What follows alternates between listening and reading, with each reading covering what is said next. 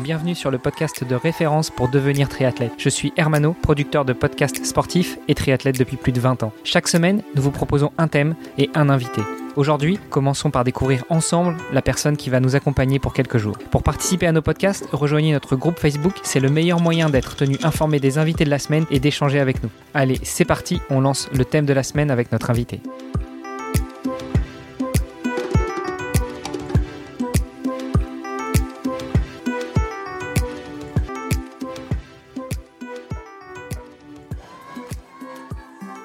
Salut les sportifs, c'est Armano et vous êtes dans un nouvel épisode du podcast Devenir triathlète. Pour co-animer cet épisode avec moi, eh bien, il y a toujours Olivier de Scooter, le fondateur de la marque Ohana. Salut Olivier. Salut Armano. Cette semaine, nous recevons un jeune triathlète qui espère devenir grand, à savoir Sam Ledlow. Salut Sam. Salut et merci euh, pour l'invitation. C'est un plaisir. Alors, je dois bien dire que ton manager nous a contactés et, euh, et euh, en général, on court après les, les invités, mais là, quand c'est un, un invité qui, qui, court après nous, ça nous a fait plaisir aussi, donc on t'a invité avec Non, c'est, je pense que c'est important.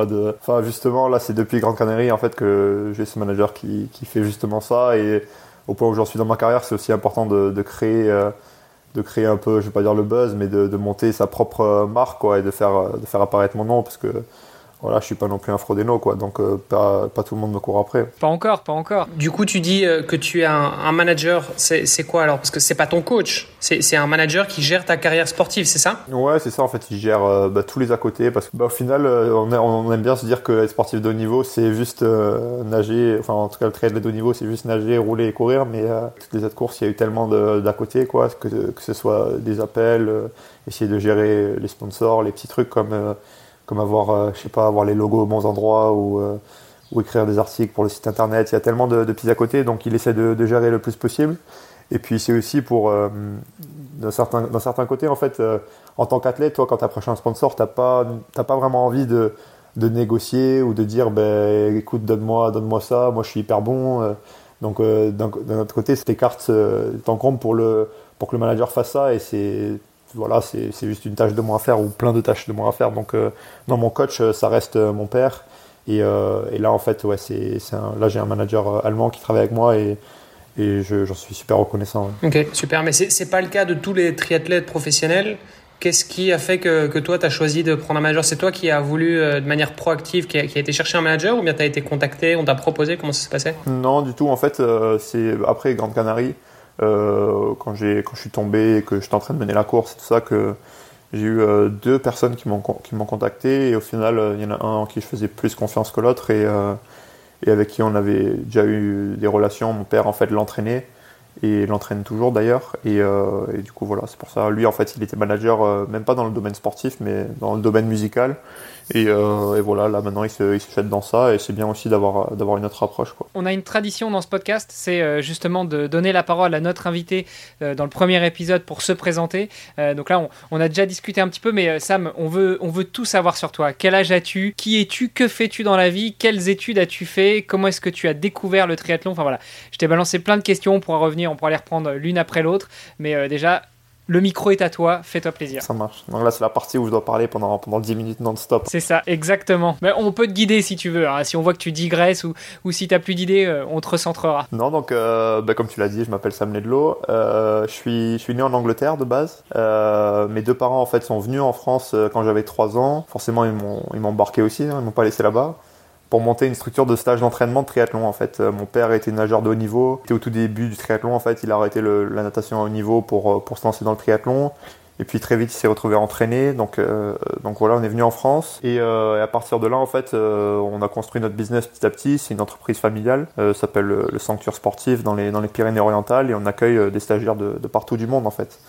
Et c'était pour moi une expérience de dingue parce que je voyais des gens au quotidien, euh, partout, euh, par différentes cultures, tu vois, je m'entraînais avec eux, euh, enfin quand j'étais pas à l'école, et enfin pour moi il y avait, il y avait pas mieux en fait, je enfin j'ai vu de, de, tout en fait, et j'ai appris de chaque personne qui est venue par, par cette structure. Et donc, donc voilà. Après, je suis, je suis très vite parti de la maison en fait parce que très jeune, dès l'âge de 10 ans, j'avais en tête que, que je voulais gagner Hawaï en fait. Et je sais pas si c'est une chance ou quoi, mais j'ai d'être d'être un peu têtu, d'avoir eu euh, d'avoir eu ce rêve et que mes parents aussi soutiennent ce rêve.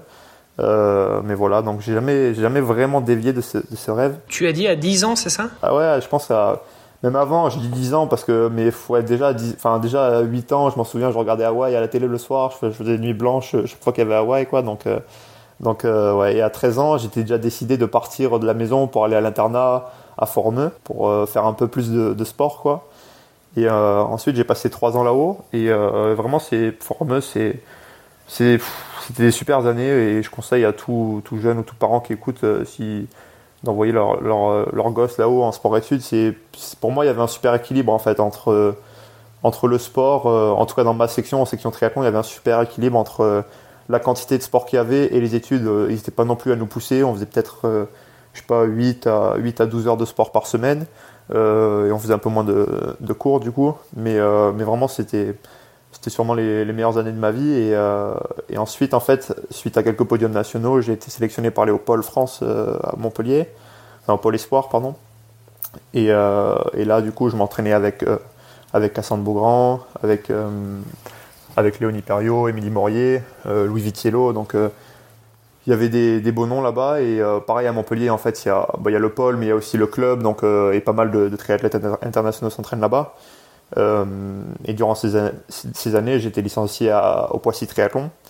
Et en fait, euh, durant ces années, au final, je me suis un peu naturellement guidé vers le, le court distance, vu que, ben, vu que ça marchait bien avec Poissy, vu que j'avais même gagné une Coupe d'Europe euh, junior. Et, et du coup, je, en fait, j'avais jamais vraiment. En fait, tout ça, c'était un peu du bonus. En fait, j'aimais bien. fallait prendre l'expérience sur D1 déjà à 14-15 ans. J'étais J'étais euh, sur le ponton avec Gomez, enfin c'était une expérience de dingue quoi. Donc euh, fallait que je l'apprenne et, euh, et j'ai beaucoup appris hein, du, circuit euh, court distance. Et en fait, j'en suis arrivé à un moment où je prenais plus plus aucun plaisir en fait sur sur cette distance et je m'en souviens en particulier, je crois que c'était au Grand Prix de Quiberon et j'étais sur la plage de départ et je me je, me suis dit mais qu'est-ce que je fous là quoi? J'avais pas envie de, faire la course.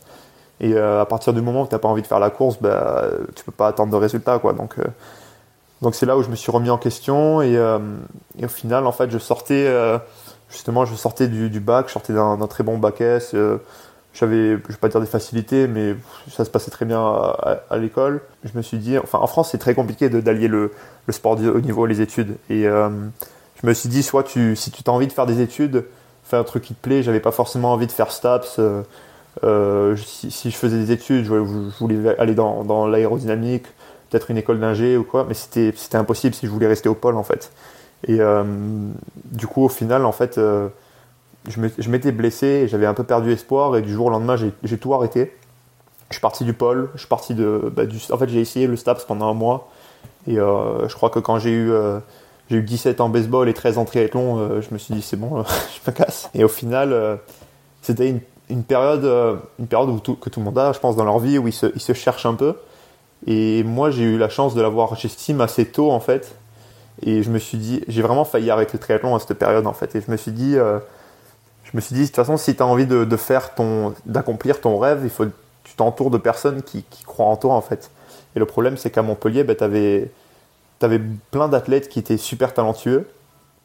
Et, euh, et en fait, du coup, tu avais tendance, en fait, euh, à non seulement t'entraîner comme eux et tout, à faire les mêmes entraînements, mais un peu à, perdre espoir. Parce que forcément à chaque entraînement tu avais des, des mecs qui étaient meilleurs que toi. Donc pourquoi toi tu serais champion du monde tu vois?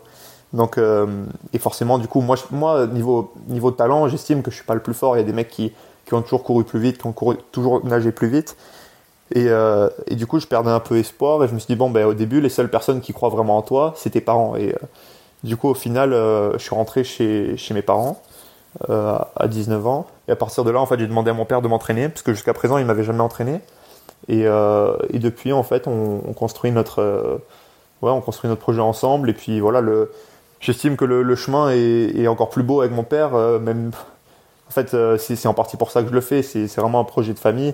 On est tous dans le triathlon et, euh, et voilà, on se voit on se voit tous, euh, tous à Hawaï quoi, en train de boire des burritos après avoir gagné. Quoi. Donc euh, c'est ça, le, ça le but à long terme. Ouais, cool. Donc euh, on a bien passé en revue justement euh, toute ton histoire. Je pense qu'on a bien compris qu'en fait, euh, j'ai l'habitude de poser la question quel est ton premier souvenir de sport ou ton premier, ton premier pas dans le triathlon? En fait, toi, t'es es né dedans Ouais, j'ai fait mon premier triathlon quand j'avais quand j'avais 4 ans. Et, euh, et, ça ressemble à quoi justement un baby triathlon? Parce qu'à 4 ans, tu sais à peine faire du vélo, non? Ouais, c'est ça. Euh, après, euh, je crois, le, normalement c'est 6 ans, je crois. Enfin, la, la, première, la plus petite catégorie, je sais pas si c'est mini poussin ou quoi.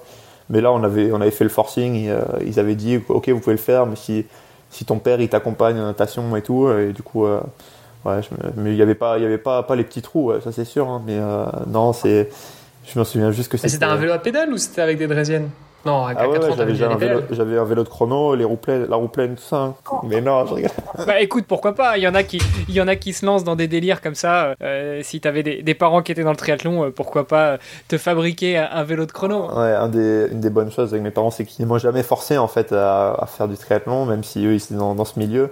Et euh, petit, j'ai touché vraiment à tous les sports et c'est c'est juste moi qui étais obsédé par, euh, par, euh, par Hawaï, quoi. Et, euh, et du coup, c'est venu petit à petit, mais non, j'ai fait du judo, du, du foot, du, du, de l'handball, enfin, j'ai vraiment, vraiment tout fait, donc, et je pense que c'est super important de, que le, les gamins, ils ils se laissent une marge de progression et que petit, ils testent un peu tout pour, euh, pour savoir ce qu'ils aiment. Quoi. Donc du coup là, on l'a bien compris, tu, euh, euh, tu avances dans ta pratique du triathlon, un peu moins sur l'ultra court, un peu plus sur le, le mi-long, le long. Quel est justement ton, ton domaine d'expertise pour ainsi dire? Je pense que mon domaine d'expertise, c'est... Je sais pas, c'est juste le, fait de, de croire en, en, mon projet. Hein. C'est... Je dirais pas que je suis... En fait, c'est pour ça que ça marchait pas sur course, c'est que j'y croyais pas forcément en fait. C'est, je, ok, je, souvent je nageais euh, et je posais avec le vélo souvent dans le premier pack, mais je croyais, j'y croyais pas en fait que je pouvais courir assez vite. Et peut-être que c'est vrai, ou peut-être que c'est simplement le fait que je n'y croyais pas justement. Alors que sur Ironman et vraiment que l'Ironman, j'ai toujours cru que je pouvais être le meilleur. Et, euh, et à partir de là, ouais, c'est, là où ça marche. Hein. C'est, j'ai pas vraiment envie de, de me spécialiser. Euh, sur du half ou sur du court distance. Après, faire des, faire des courses pour, pour l'entraînement ou même financièrement, ça devient intéressant. Mais, mais vraiment, moi, le, à long terme, c'est la distance reine. Pour moi, c'est l'Ironman qui est mon objectif principal. Tu nous as pas dit quel était ton âge? Euh, J'ai 22 ans. 22 ans. L'âge de mon fils, quoi. Même pas. Mon fils est, est un tout petit peu plus âgé. Donc, euh, moi, je, je, tombe des nues devant autant de maturité. Euh, ce que je vous propose, messieurs, c'est justement de continuer dans l'épisode de demain un petit peu plus sur, sur ton histoire, sur ce que tu fais maintenant, sur bah, cet objectif de l'Ironman d'Hawaï peut-être le plus tôt possible. En tout cas, c'est comme ça que ton manager le vend et, je pense que c'est comme ça que tu te présentes. Tu nous as dit que tu rêves d'Hawaï depuis que tu as 10 ans. Donc, euh, en route pour Hawaï, mais, mais dans l'épisode de demain? C'est ça. Eh bien, à demain, messieurs. À demain. À demain. Vous avez apprécié nos échanges Alors n'hésitez pas à aller sur Apple Podcast, laisser un commentaire, passer faire un petit tour sur les différents réseaux sociaux, taguer notre invité dont on remet toutes les coordonnées dans les notes de cet épisode et n'hésitez pas à venir faire un petit tour sur notre groupe Facebook, c'est le meilleur moyen d'interagir avec nous et d'en savoir un petit peu plus sur les actualités multisports du moment. Je vous donne rendez-vous demain pour un nouvel épisode. Salut les sportifs